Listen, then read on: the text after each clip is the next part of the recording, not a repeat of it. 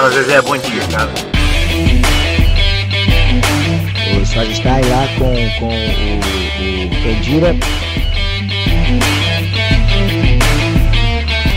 Está começando mais uma edição do podcast Por Trás dos Microfones, o seu podcast sobre esporte e jornalismo esportivo, com a apresentação de Igor Santana e Leonardo Cardoso. Neste episódio, vamos conversar com Rafaela Brasileiro, jornalista com anos de experiência cobrindo futebol cearense, radialista especializado em futebol feminino e hoje setorista do Ceará pelo portal Esporte News Mundo. Tudo bom, Rafaela? Para começar, a gente queria que você falasse um pouquinho sobre a sua trajetória, como você chegou ao jornalismo, principalmente como você chegou ao mundo do esporte. Boa noite, Igor. Boa noite, Leonardo. Obrigada pela oportunidade de estar aqui falando. Eu entrei para o jornalismo é, antes de entrar para a faculdade de jornalismo, posso dizer assim. Desde muito pequeno eu gostei de esporte, o meu avô foi, a pessoa assim que muito me incentivou. É, desde pequena assistia futebol, Copa do Mundo de 2002, eu com 10 anos, acordava 4 horas da manhã para ver a Copa do Mundo. E entrei na faculdade de jornalismo em 2013. E desde então fui conhecendo pessoas do mundo do esporte e com as fontes eu fui conhecendo pessoas e criei páginas esportivas. E foi aí onde eu entrei mesmo para o mercado do jornalismo, onde estou até hoje. É, você falou um pouco da sua família que, que esteve dentro do Ceará, que tem história. É, além disso, como surgiu o amor pelo Ceará no seu dia a dia? O, o, a minha família, na verdade, assim, ela. Hoje eu me posiciono mais como jornalista como do que como torcedora, mas eu nunca neguei que eu sou sim torcedora do Ceará. É, respeito muito Fortaleza, respeito muito a torcida do Fortaleza, mas eu sou sim torcedora do Ceará. E desde, desde muito pequena, né? Tem uma frase que diz assim: é, alvinegro desde que fui gerado. Acho que é mais ou menos um pouco assim. É, o meu pai é torcedor do Fortaleza, mas eu minha, quase não tenho nenhum contato com ele. E o meu avô que me criou é, é Ceará, os meus irmãos Ceará, o, o, minha família, por parte de pai, 99% também é Ceará. E o ex-presidente de Ceará, Evan Leitão, ele é sobrinho da minha avó. Então, família inteira, assim, sabe? É um negócio assim que você não tem muito para onde correr.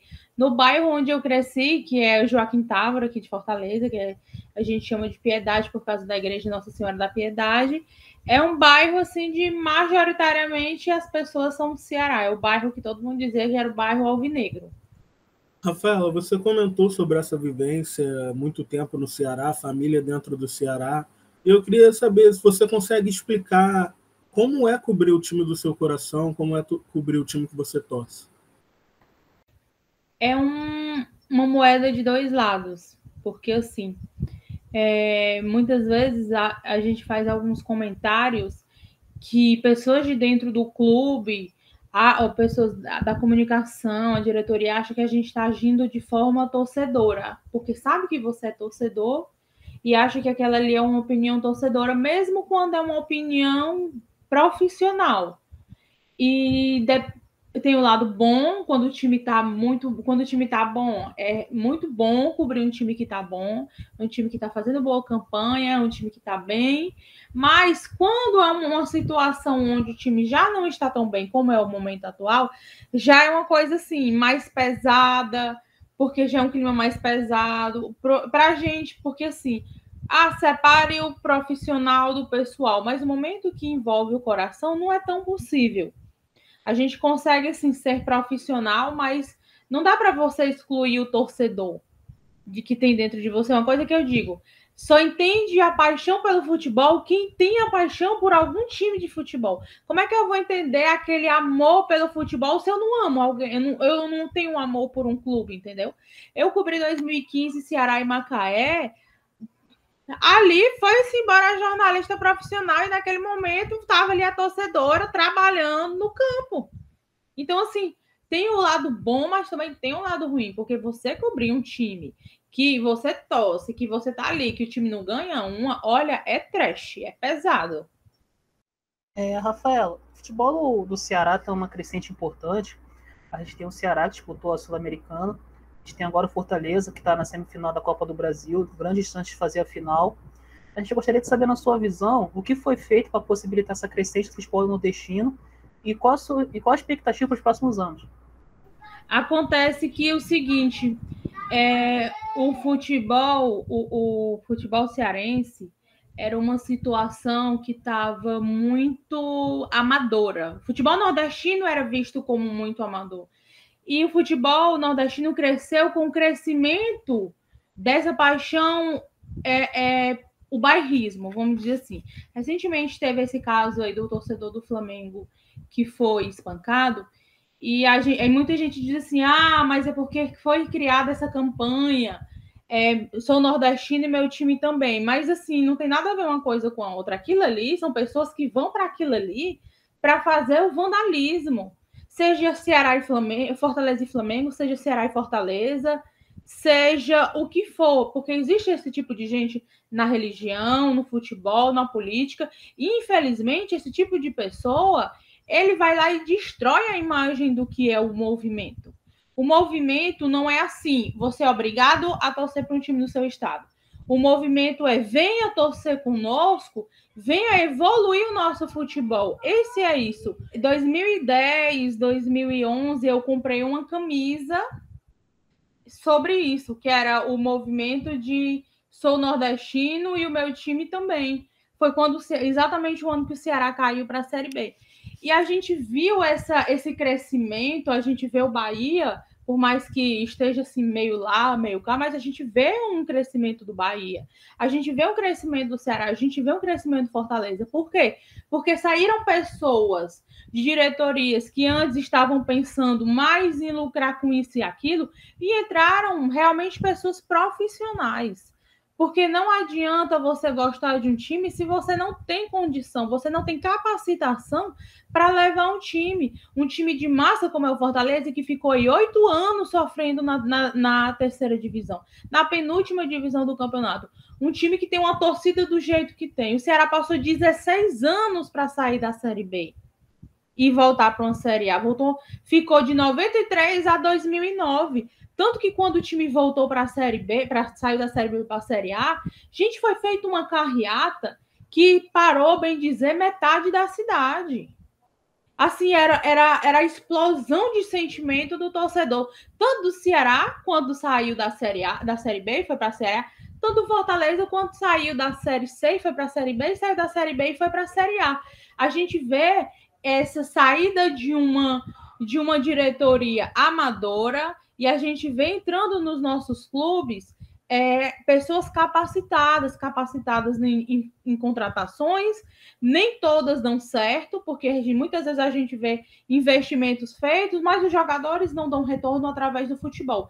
A gente vê é, investimento no marketing, isso é super importante. A, gente vive na mídia, na, na mídia social hoje. Ceará o tempo todo sendo falado, o presidente do Fortaleza dando palestra lá em Portugal. Então, isso é muito importante.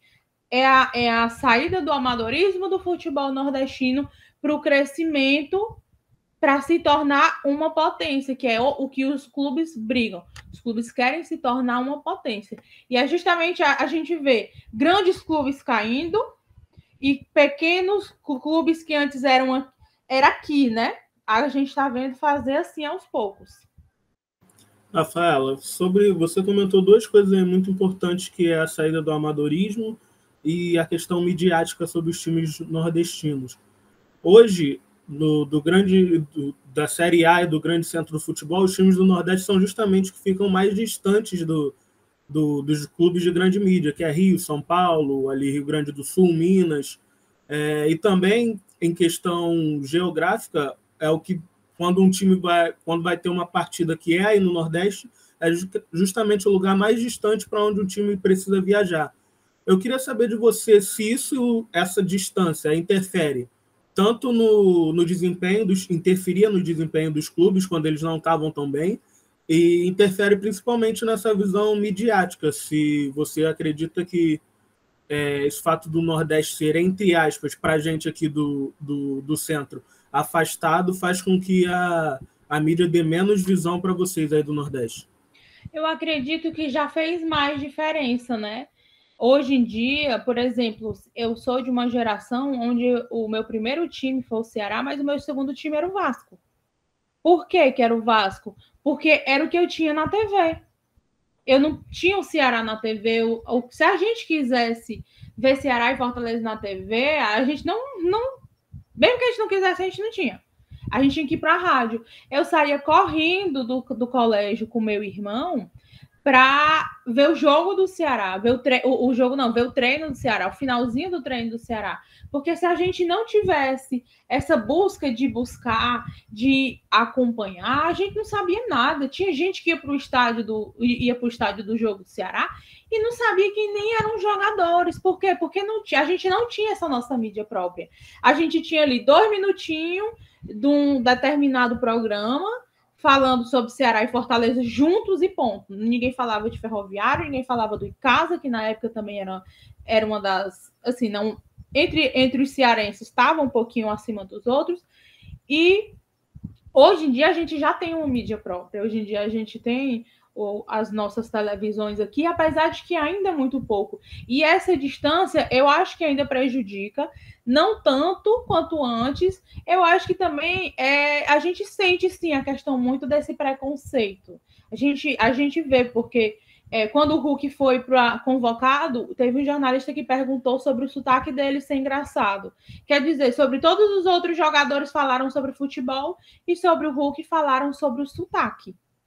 Então a gente vê sim essa diferença. E aí, de repente, assim, a, o que, é que a gente começa a falar? Dá para, porque a imprensa, a imprensa, a gente chama muito do eixo. A imprensa do eixo está descobrindo que o futebol nordestino está crescendo, porque é algo que já vem acontecendo há 10 anos. Com, começou com Bahia, o Vitória crescendo. Infelizmente, o Vitória está numa situação hoje muito delicada, mas o Vitória é um time grande, o esporte é um time grande. Para mim, o maior time do Nordeste é o Bahia. O Bahia é o maior, mas o esporte está muito bem ali equiparado, o Vitória está muito bem equiparado, e Fortaleza e Ceará ali chegando atrás, batendo devagarzinho, subindo de degrau em degrau, galgando de pouquinho em pouquinho, mas para chegar lá. Tanto que hoje a Federação Cearense é a primeira colocada entre rankings do Nordeste. Essa questão geográfica atrapalha um pouco, sim, muito na questão física, porque a gente foi ver aí a diferença.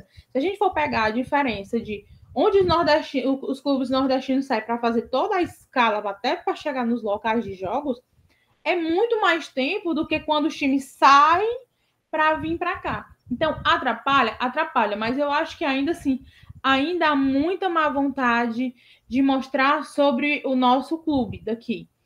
A gente vê o Lisca em 2018, falou-se muito no Filipão, que pegou o Palmeiras, estava meio cambaleando as pernas e subiu de uma vez e foi campeão. Mais uma coisa é você pegar um Palmeiras multimilionário e, e ser campeão com o elenco que tem. Outra coisa é um Lisca, um Lisca doido, com um doido pegar um time limitado, fraco, tirar da lanterna de moralmente rebaixado e quase para uma sul-americana. E aí isso, tipo assim, foi totalmente colocado de lado, como se o mérito do, do Ceará não fosse tão grande, porque foi uma mudança de patamar muito grande. É porque as pessoas não fazem ideia de como o Ceará era defasado antes. E hoje o Ceará tem uma estrutura física que faz inveja a muito time e, acima de tudo, a questão do compromisso de Ceará e Fortaleza poderem bater no peito e falar: nós pagamos os nossos compromissos, nós cumprimos com o nosso compromisso.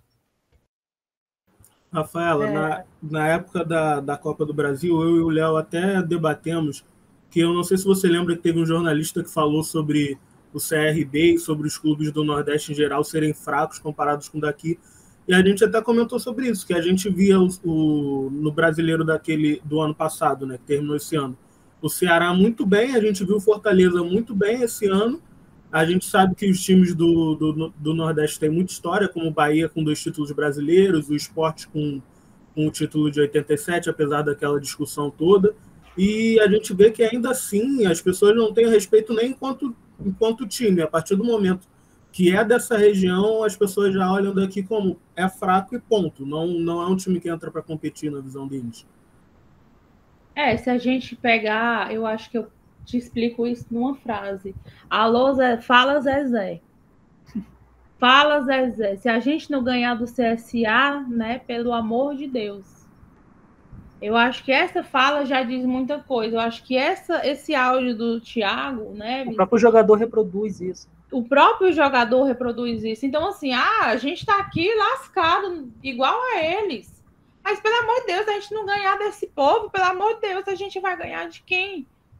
Entendeu? E hoje o CSA é, o, naquele, e 2019, naquele ano, foi 2019. E ali o CSA naquele ano era um clube que tinha acabado de subir, nunca, nunca, como é que o CSA tinha estrutura para se manter numa Série A com toda a diferença financeira? Porque o, o salário do Gabigol paga, paga o time de, de vários, mais do que mais de um time completo do Nordeste.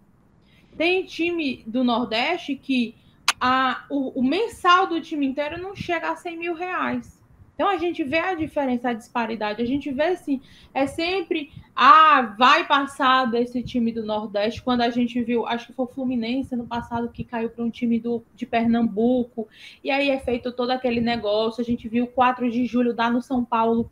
E aí não, e aí não pode fazer uma brincadeira, porque se fizer brincadeira, aí vai todo mundo xingar aí é chamado de Paraíba, de cabeça chata, nas redes sociais é um negócio assim muito absurda, né? muito absurdo, absurdo mesmo. Quando Fortaleza foi eliminado pelo São, o Fortaleza eliminou o São Paulo agora na Copa do Brasil. É assim, é chuva de, de horror. A gente lê cada coisa que honestamente magoa, magoa muito, porque tipo assim, é eu é quem eu sou, é quem eu sou. O Nordeste é o meu povo. Imagina você sentir ali na pele, a, a gente vê assim a, a, essa situação toda é, desse preconceito e assim o time o time nordestino ele tá, vai sempre ser o que vai perder nunca é o que vai ganhar se a gente vê assim toda toda rodada de um campeonato brasileiro sempre quando o time nordestino vai jogar é, sete votos para o time do pro outro time, um empate para o time nordestino. De vez em quando, ainda quem vota a favor do time nordestino é o grafite, Sim. que é cria do Santa Cruz.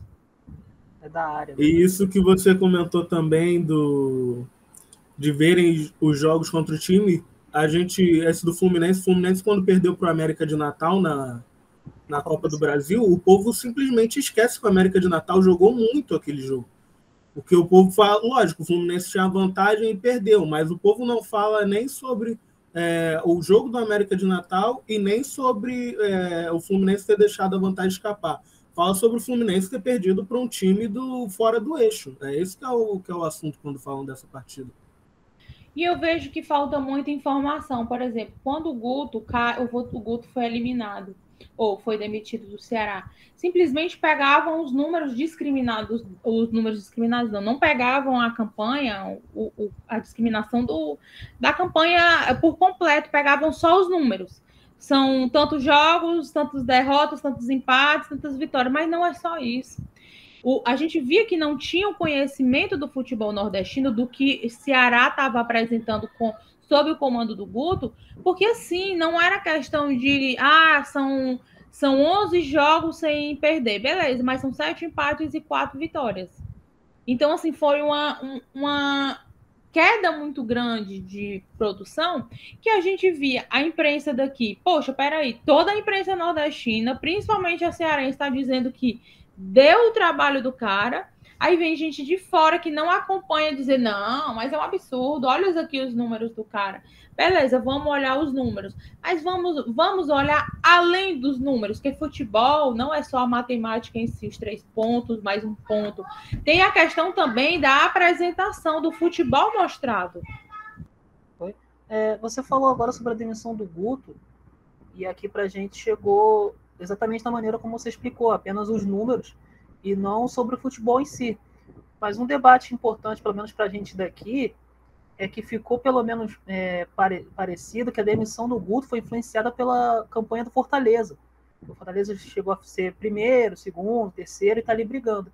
Você acredita realmente que isso tenha acontecido, que a demissão do Guto possa ter sido influenciada pelo bom campeonato que o Fortaleza está fazendo? Sempre tem aquela pressão, porque assim, clássico rei, será e Fortaleza, esse clássico rei aqui é todo dia. É todo dia o torcedor do Ceará querendo ser melhor que o torcedor do Fortaleza, e o Ceará é melhor que o Fortaleza, e o Fortaleza é melhor que o Ceará. O clássico rei aqui é todo dia. Então, assim, dizer que não influencia, influencia. Mas não teve essa influência como muita gente acha assim, ah, não, ele caiu por causa da situação do Fortaleza. Não foi só isso. Isso também influencia. Se a gente parar para pegar que o Rogério Ceni por muito pouco não caiu do Fortaleza no começo do seu trabalho, muito pela pelos pela, por ter perdido de quatro clássicos, ter perdido três. 2 a 0 perdeu um de 2 a 0 perdeu e, e aí empatou um de 1 a 1 e na final perdeu dois de 2 a 1 os dois, os dois jogos das finais perderam, perdeu de 2 a 1 isso pressionou muito Fortaleza, pressionou demais. Então, sim, tem essa pressão, porque assim, imagina, é, tem os dois ali, os dois estão no embate direto. Cada rodada, os dois ali estão no embate. E esse aqui está melhor do que esse. E aquele ali que está fazendo um trabalho, o trabalho não está bem, o trabalho não está bom. E o maior rival está fazendo um excelente trabalho. Então pressiona, não tem como não pressionar. Foi assim, ah, é, foi por causa disso? Não, mas isso pressionou, fez uma pressão maior. Talvez se o Fortaleza não tivesse tão bem, talvez o Guto tivesse ficado aí mais uns duas, três rodadas, mas assim, eu acho que na verdade o Guto demorou até mais do que devia ter demorado, falando dessa temporada. Dessa temporada, eu acho que o Robson de Castro, pela o que é o presidente do Ceará, pela relação que ele tem com o Guto, acabou que ele segurou mais do que até onde ele deveria ter segurado o treinador. Rafaela, falando um pouquinho da, da, do campeonato da Copa do Nordeste, hoje a gente só tem a Copa do Nordeste e a Copa Verde como campeonatos regionais assim no Brasil. A gente não tem um, um campeonato no Sudeste, um campeonato no Sul, que pegue todos os, os estados daquela região. Você consegue explicar para a gente como é que é a sensação desse, de ter um campeonato como esse? Porque a gente vê daqui, a gente vê que talvez seja um momento em que as pessoas mais param para assistir jogos do Nordeste, principalmente tendo dois times do Nordeste. Todo mundo quer ver a final, é um, é um campeonato que é, a pessoa acha interessante, acha, como dizem no, muito na TV, charmoso. Eu queria que você explicasse para a gente um pouquinho como é esse sentimento de ter um campeonato só de vocês. É um momento muito bom, é um momento muito gostoso, porque é o que a gente fala, é o nosso campeonato é o momento que a gente tem de ver os nossos clubes menores, a gente vê um ferroviário participando, a gente vê um Atlético Cearense ganhando um espaço que ninguém sabe assim, quem é o Atlético Cearense? Poucas pessoas sabem. As pessoas sabem quem é o Ceará, quem é o Fortaleza, algumas pessoas conhecem o Ferroviário, mas assim, aí tem os clubes menores. É um momento muito especial. Tanto é que antes dessa situação da pandemia, nossos estádios eram cheios a gente vê a, a por exemplo, o Ceará ele evita a, o nordestino aqui a gente tem muita superstição. A torcida do Ceará não gosta de fazer mosaico. Por quê? Porque mosaico para a torcida do Ceará dá azar. Então, final, não pode ter mosaico de jeito nenhum. Dia do aniversário, Ceará fizeram mosaico, o Ceará perdeu para o Santos. Então, assim, é uma situação que o torcedor tem esse negócio. Assim, então, o que é que pode fazer? Leva uma bandeira, bota a, aquelas luzinhas ao redor da bandeira, mas mosaico não. Já a torcida do Fortaleza, não, tem que ter mosaico, tem que ter mosaico, porque o mosaico para eles dá sorte, e mosaico é bonito, e tem que fazer mesmo. Então, quando a gente vê esse crescimento do nosso futebol, é muito bom, porque a gente, antigamente, a gente tinha Fortaleza na Série B, Ceará na Série B, os dois ali, ah, de vez em quando, ficava no meio da tabela, mas 2009, o ano que o Ceará subiu, por exemplo, Ceará e Fortaleza, cada ano, cada, cada rodada era um sendo lanterna e o outro vice-lanterna. Aí, na outra rodada, um era o lanterna, o outro vice-lanterna. Até chegar o PC Guzmão, aquela coisa, e tirou o Ceará da Série B. Mas falando da Copa do Nordeste, é um momento de crescimento para o futebol daqui, porque é, é mais um, uma competição, quer dizer, um calendário a mais, é um orçamento a mais, um dinheiro a mais, é um local onde pode, pode colocar para surgir novos talentos, então, assim, é muito especial a Copa do Nordeste para a gente. E é o torcedor e o clube que ganha bate no peito e fala, é a Lampions League, né? Da Lampions League, do, do, do Lampião, né? É a Lampions League. Então, assim, é muito, é muito especial. É além, assim, da explicação. conquistar uma Copa do Nordeste. 2015 eu cobri a final Ceará e Bahia aqui e cobri o título do Ceará. Então, assim, a gente sentia, a gente no gramado, para quem estava cobrindo do gramado, sentia o Castelão balançar. O Castelão balançar com 63 mil pessoas.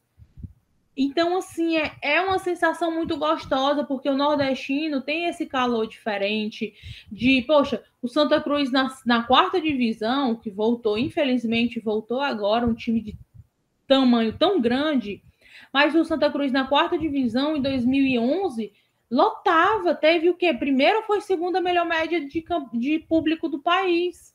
Talvez tenha ficado só atrás do Corinthians, agora não tenho certeza. Mas assim, são torcidas apaixonadas é, é aquilo, o nordestino ele não ama o time pelo título, ele ama o time porque ele acompanha a trajetória do, do time. Torcer, ser nordestino e manter a paixão só por um time nordestino é uma questão de resistência. É, Rafaela, aqui no podcast a gente entrevistou a Karen Rocha, que atualmente é defensora do time feminino do Ceará. E a gente perguntou para ela sobre a evolução do futebol feminino e da estrutura dentro dos clubes cearenses. Gostaria de saber a sua opinião sobre o atual cenário do futebol feminino no Nordeste. essa questão varia muito de clube para clube. Por exemplo, o Ceará hoje ele, ele faz um investimento próprio na, no futebol feminino e ele também não tem só o futebol adulto feminino, ele também tem o sub-20 e eu acredito, mas agora não está me falhando a memória, que vai ter o sub-17 também. É, e isso é muito importante, porque assim, algumas meninas são daqui, outras não são, vêm de fora. Então, o clube tem uma casa onde todas elas ganham seu salário em dias, que eu já entrevistei elas e elas me falaram isso. E é, tem uma casa com uma pessoa que cuida da questão da faxina, a questão da, da alimentação delas, própria, assim, tudo para elas. elas. Têm uma comissão para elas. O Fortaleza também tem isso essa questão do futebol feminino. Mas se a gente for pegar, por exemplo, Vitória, teve até aquele áudio que vazou do, do áudio que vazou, não. O presidente do Vitória, Paulo Carneiro, ele falou para quem quisesse ouvir na rádio, eu tenho que me importar com quem interessa. Eu vou tirar do futebol feminino mesmo, que quem manda no Vitória sou eu, eu vou tirar do futebol feminino e vou botar no masculino, que é o que importa. Então, assim, infelizmente, isso é uma questão vem muito do machismo, a gente sabe que existe um machismo muito grande no futebol e a gente vê assim, a maioria dessas mulheres, elas não têm nenhum futebol como um primeiro trabalho. É mais um hobby. Por quê? Porque elas são mães de família muitas vezes e precisam colocar comida em casa. Aí se já atrasa, eh, se já atrasa no masculino, em alguns clubes, você imagina no feminino que é descartado. Foi muito importante essa questão de para jogar a Série A tem que ter um time feminino. Por quê? Porque isso hoje é uma obrigação, assim, ou você faz ou você não participa. Mas isso é algo que lá na frente vai se tornar costumeiro. É que nem a eu conversando com a minha mãe falando sobre isso. Olha, eu, eu antes eu olhava e que chato ter que obrigar por que, que tem que obrigar? Eu acho que tem que ter sem obrigação. Aí minha mãe disse assim, Rafaela, no começo as pessoas só usavam cinto de segurança dentro do carro porque era obrigado por causa da multa. Hoje já virou um costume. Então, assim, o que no começo começa sendo obrigado, né? De início é obrigação, tarará, tererê, mas vai crescendo e vai se tornando um costume, vai se tornando uma valorização maior, com os frutos também que os clubes vão colhendo poxa, isso aqui está dando certo, então vamos investir. Mas para investir, não dá para você fazer como, por exemplo, o conselheiro do São Paulo que não entende de bolhufas, que não, nem se importa, e é diretor de futebol feminino. Aí, assim, como é que vai evoluir? Como é que um time vai evoluir naquela modalidade se as pessoas que estão à frente não se importam, não entendem? Preferem muitas vezes colocar homens, porque, ah, não, homem entende futebol, do que botar mulheres que entendem muito mais, mas por serem mulheres ficam deixadas de lado, porque não, vamos botar aqui um cara, uma pessoa de dentro, não vamos contratar para essa, para essa modalidade, vamos evitar custos. Então, assim, a gente tem lados bons, mas tem lados, assim, que é até triste falar, de meninas que pagam para jogar, pagam passagem, pagam viagem, pagam alimentação, tem que uniforme, tudo. É, fazem por amor, porque se elas não fizerem, elas não jogam. Rafaela, nessa conversa também que a gente teve com a Karen, a gente comentou sobre a maioria dos times do futebol feminino serem treinados por homens, como você comenta aí, muito homem que comanda o futebol feminino. E no caso do Ceará e do Fortaleza esse ano, também são dois técnicos homens. Inclusive, os dois times até foram bem na, na, na Série B feminina, caíram é, um nas oitavas, o, o, Fortaleza nas oitavas, o Ceará nas quartas, caíram até para a mesma equipe. E a gente vê que, por mais que o futebol feminino esteja evoluindo, a gente ainda vê poucas mulheres no comando desses times. Eu queria que você falasse um pouquinho sobre essa, essa mescla de ver mulheres no, no, no futebol feminino ocupando a maioria dos espaços. Você acha possível também que haja essa mescla no masculino, de ter uma mulher, de repente, um dia comandando um time do futebol masculino? É, é isso que eu falo, entendeu? A gente vê muito mais homens, por, por exemplo, é, o Jorge Vitor, ele foi contratado muito pela sua qualidade, o seu conhecimento, a sua especialidade na área. Mas, assim, a gente já vê o Eric Velton, que ele ele não tem tanta que é o treinador atual do Ceará feminino ele não tem toda essa essa ele não tem essa experiência então por que não uma mulher por que não trazer uma mulher para que fale a língua das mulheres. Porque, assim, um ex-treinador do Ceará, é, prefiro não citar o nome dele para não causar polêmica, blá, blá, blá, né? A gente sabe como é. Mas é, do futebol feminino, ele falou, é, às vésperas de um jogo importante, ele deu uma entrevista que ele falou que é com as meninas, com as mulheres a gente tem que ter o um jeito é, mais delicado de falar porque elas são sexo frágil. Então, assim, poxa, peraí, né? Nós não somos o sexo frágil. Vai levar o menino nove meses na barriga, vai passar por todas as dificuldades que a gente passa para isso e aquilo. Nós não somos o sexo frágil, nós somos um sexo fortíssimo. E, e ainda mais numa profissão que é vista como uma profissão para homens, né? Porque fute, a frase futebol é para homem. E a gente está ali, essas meninas estão ali buscando espaço, por mais que ainda assim empurrando a porta com o pé para entrar, que ainda é assim, ainda estão empurrando a porta com o pé para entrar. E, e, a gente vê ainda assim, até num, num, canto onde ali estão as mulheres, mas quem está sempre ali no comando são os homens. Falta muito isso. Eu acho que a, a gente viu a Emily. A, a Emily, por muito menos, ela caiu na, na CBF, na, na, na seleção brasileira. Ela fez um trabalho bom, ainda estava no início de trabalho, e bufo, vamos tirar aqui a mulher. Ela fez um trabalho melhor do que o Vadão, por exemplo. Agora a gente vê a Pia devagarzinho e tal, se esforçando para falar a nossa língua e conseguindo chegar lá. Eu não sei se a Emily ainda está no Santos, né? Não tenho certeza, eu acho que não. Mas a gente vê que ali, assim, de 10, a gente vê uma quando a gente vê. Eu acho que precisa mais. Também acho que a gente não tem muita, muitas técnicas mulheres, né? A gente tem mais técnicos. Por quê? Porque acaba que. Será que tem um curso para. Pra, porque tem o um curso da CBF. Será que nesses cursos tem mulheres? Porque pelas, sempre eu assisto, que eu, que eu sempre vou atrás de ver, vou atrás de ver como foram as aulas lá, de quem participou e tarará tereré, só tem homem só tem homem, nunca tem uma mulher nas fotos, isso e aquilo. Então falta muito. Eu acho que sim. É, quando a gente vê mulheres como a Emily caindo de uma pancada como foi, da forma que foi, que eu acho que ela foi muito injustiçada, acaba que dá um recuo para as outras mulheres que querem ir além, que querem entrar mais à frente, porque como é que elas vão entrar se é aquela que chegou lá em cima por nada ela caiu. Enquanto homens que fazem campanhas horríveis têm aquela segurança de vou me manter aqui, porque não vai ter outro não vai ter nenhuma mulher capacitada para chegar no meu lugar. Eu acho que falta muito do incentivo.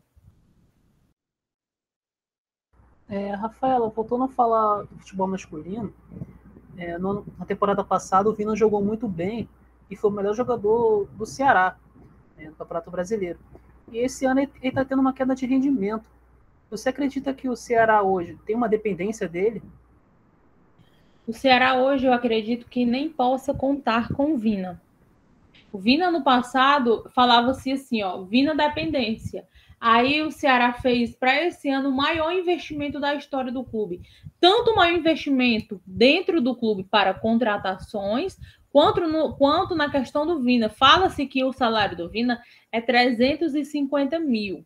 É, esse, esses números foram divulgados pelo Danilo Queiroz, que é daqui do Futebolês, né, da, da Jangadeiro, e, que é o SBT daqui. E, e assim, ele é o top do jornalista aqui do setores do Ceará, então o que ele fala é batata C. E, poxa, é o maior salário da história do futebol cearense.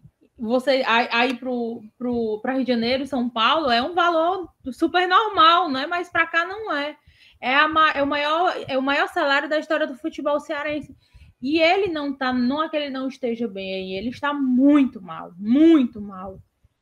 E, e assim, Hoje, a titularidade do Vina é somente no nome. Somente no nome, porque ele não está rendendo nada. Eu acho que, inclusive, essa questão atrapalha muito, porque não lima. Se o Vina não está bem, põe o Lima, mas essa questão, muita essa questão de ah, vou botar no, no banco um cara com salário astronômico, ah, isso pesa muito também nessa hora da, da escolha. A gente, ah, aí a gente sabe assim que o diretor vai dizer, ah, isso não tem nada a ver, mas sabe que tem a ver. A gente sabe que isso pesa. E o que a gente pode dizer do Vina é que para essa temporada ele ainda não voltou para temporada. Ele, ele jogou muito na temporada 2020, mas ainda não voltou para a temporada 2021. É, Rafaela, falando ainda incluindo o Vina no assunto, você falou sobre o Vina, o Lima vem muito bem, muito bem, o Fernando Sobral também vem muito bem. E a gente vê que o meio de campo do, do Ceará é justamente onde estão os, os, os melhores jogadores. Os dois estão jogando melhor e o que deveria ser o craque do time. Eu queria saber para você, com esses três é, funcionando bem, o que falta para o Ceará ter uma, uma arrancada ainda maior? De repente, buscar é uma nova vaga na Sul-Americana, uma possível vaga na Libertadores nos próximos anos? O que falta encaixar nesse time? Falta um, alguém que faça gol. O Ceará, desde que perdeu o Arthur Cabral em 2000, o Arthur Cabral saiu em 2018, queria formado e criar e revelado pelo Ceará. Saiu em 2018, desde então o Ceará não tem nenhum jogador centroavante que ele possa confiar. Tem feito apostas e mais apostas. E o Saulo Mineiro, para você ter noção, o Saulo Mineiro saiu já tem o quê? Uns dois meses, três meses, talvez, e ele ainda é o artilheiro da temporada com seis gols. Então, daí você tira como está sendo muito mal o Ceará nessa situação. O artilheiro do Ceará é um jovem de que 20, 21 anos, que ele tem na Série A ele tem quatro gols. O vice-artilheiro é um, um, um zagueiro que tem três gols. Então a gente já vê essa extrema dificuldade do Ceará. Falta um homem gol. Muitas vezes a bola chega, mas não tem alguém capacitado. O, tem o Kleber. O Kleber é um jogador que ele é muito esforçado. Se fala muito assim do Kleber, que ele. Mas ele, ele volta muito para marcar, ele respeita muito a questão, ele é muito dedicado na questão tática, ele volta muito para marcar, ele faz a pressão lá em cima, ele é um jogador, mas falta o calibre da artilharia dele. Ele não tem esse faro de artilheiro.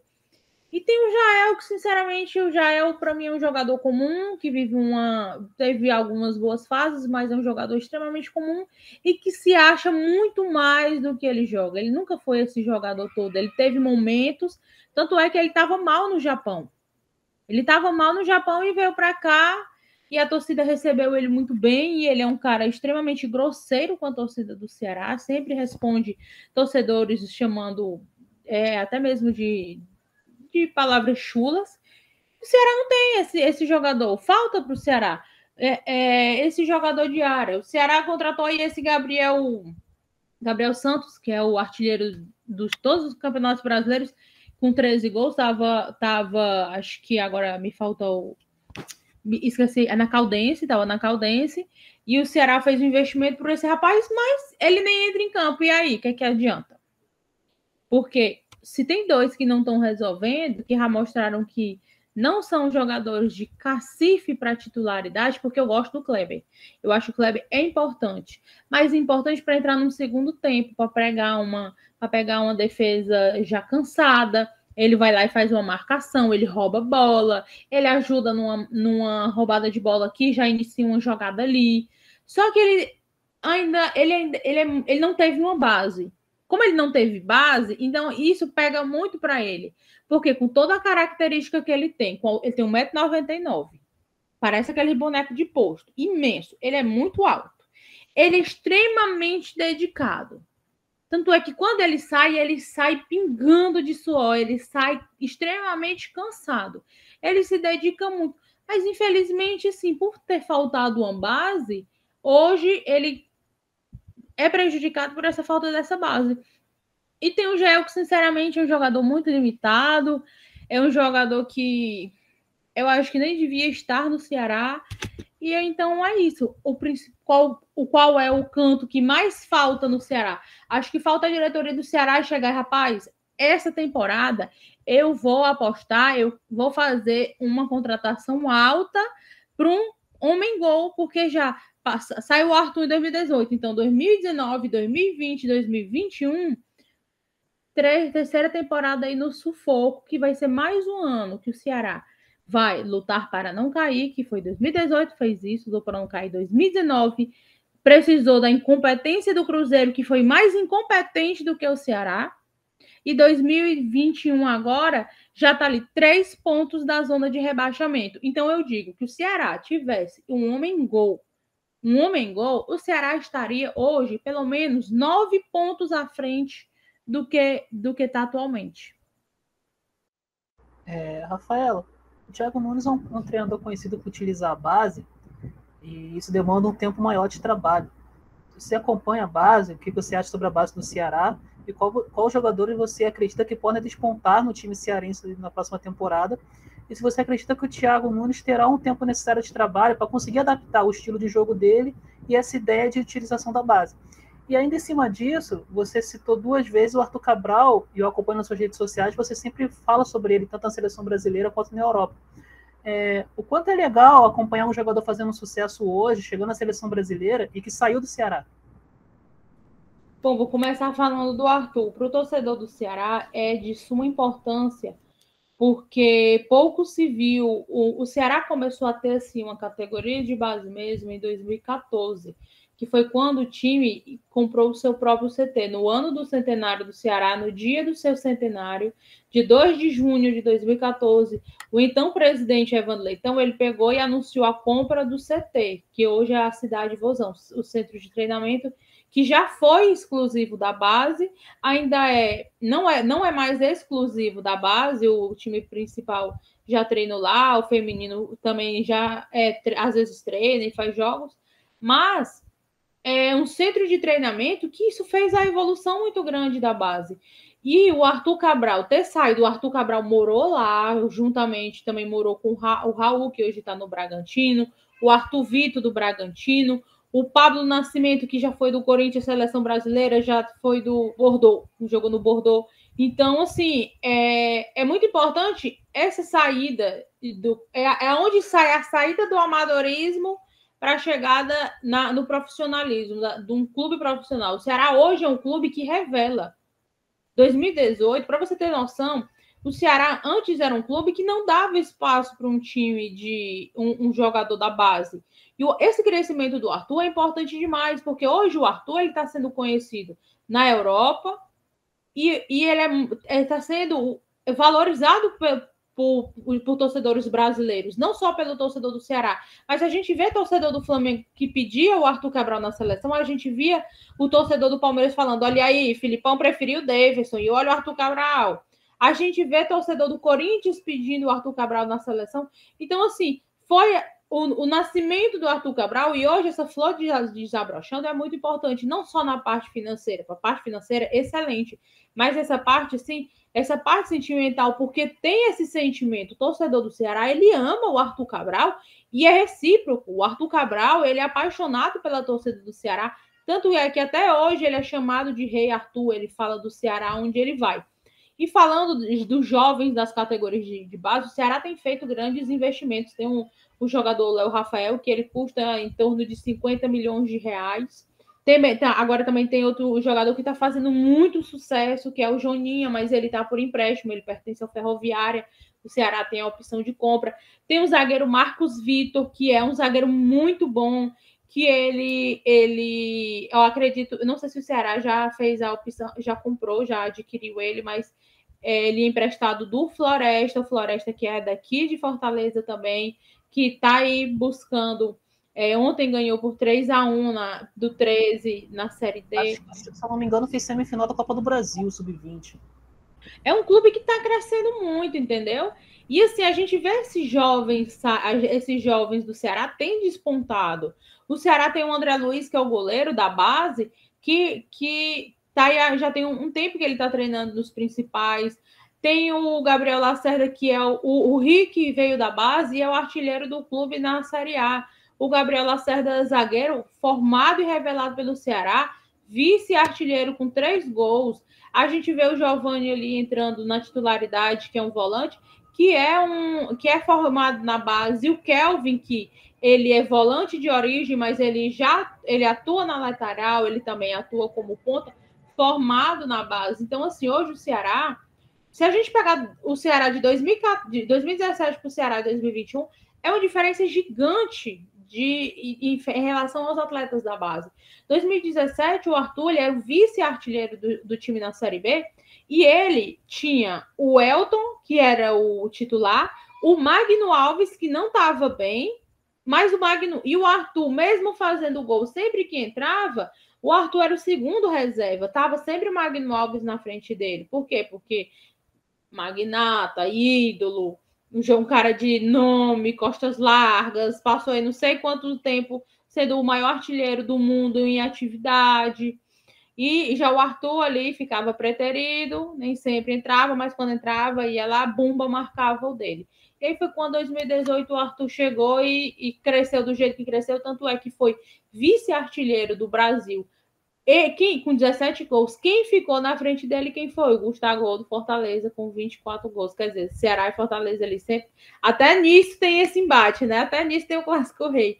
Mas é muito bom a gente ver o Felipe Jonathan. A gente vê o Felipe Jonathan, infelizmente, aí é desvalorizado no Santos e tudo, mas é uma cria da base do Ceará. É uma pessoa que é um, é um atleta que o, que o Ceará passou também pelas categorias de base do Fortaleza.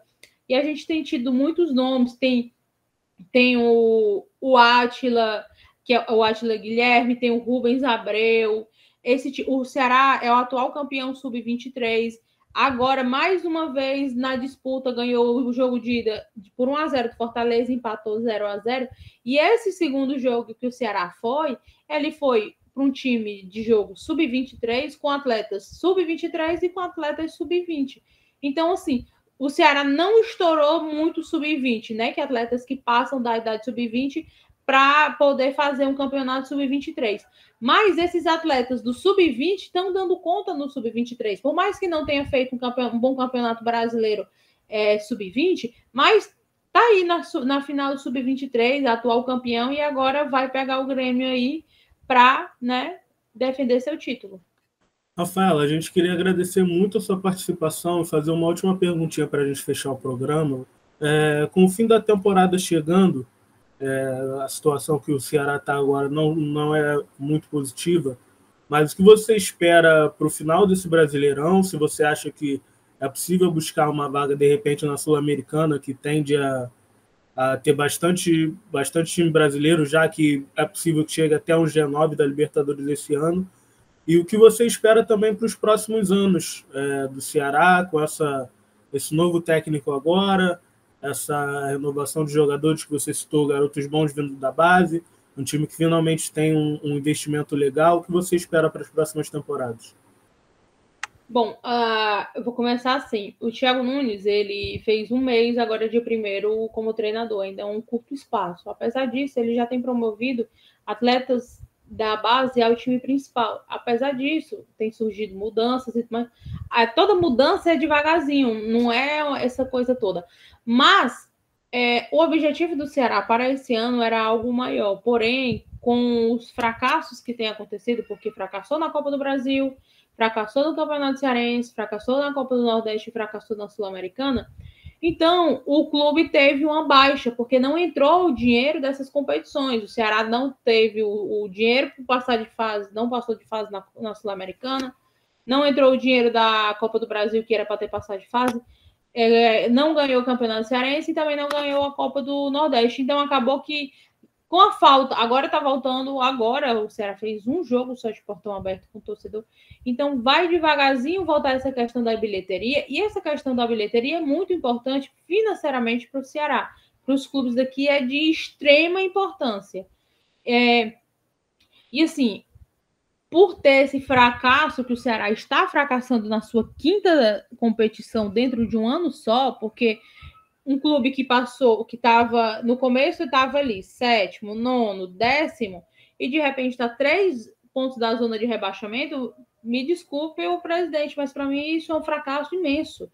Isso é a prova que, um, que o, o planejamento deu errado e que tem que ser revisto. A prioridade para o Ceará é se manter na série, na série A. Ano passado, o clube é, carimbou a vaga na Série A com seis rodadas de antecedência. Esse ano, a, a, o Ceará tem que pensar em não cair. Não cair. Porque com o futebol que está jogando, com a falta de uma pessoa que seja, nem que seja, só para a bola esbarrar nele entrar no gol, porque não tem ninguém fazendo isso, fazendo gol. Então, um time que tem tido dificuldades de é, se defender, a defesa, a defesa está batendo um pouco tem jogo que vai muito bem, outro jogo que bate cabeça, principalmente a questão do Messias. É, armação que tem, que tá até arma o jogo, mas na hora que chega lá na frente ninguém faz. Um time que, que mostra um treinador que leva um cartão por reclamação porque chamou o árbitro de vagabundo, sendo que ele tinha todo um segundo tempo para organizar o time dele, então isso já mostra uma questão psicológica no meu ponto de vista. Não, peraí, vou organizar aqui o meu time, vou dar uma acalmada, e não, seu vagabundo, seu isso, você é isso e aquilo. Então, já aí já mostra, se o líder não está conseguindo manter o temperamento dele ali, você imagina os abaixo dele, os jogadores que, que vão ali.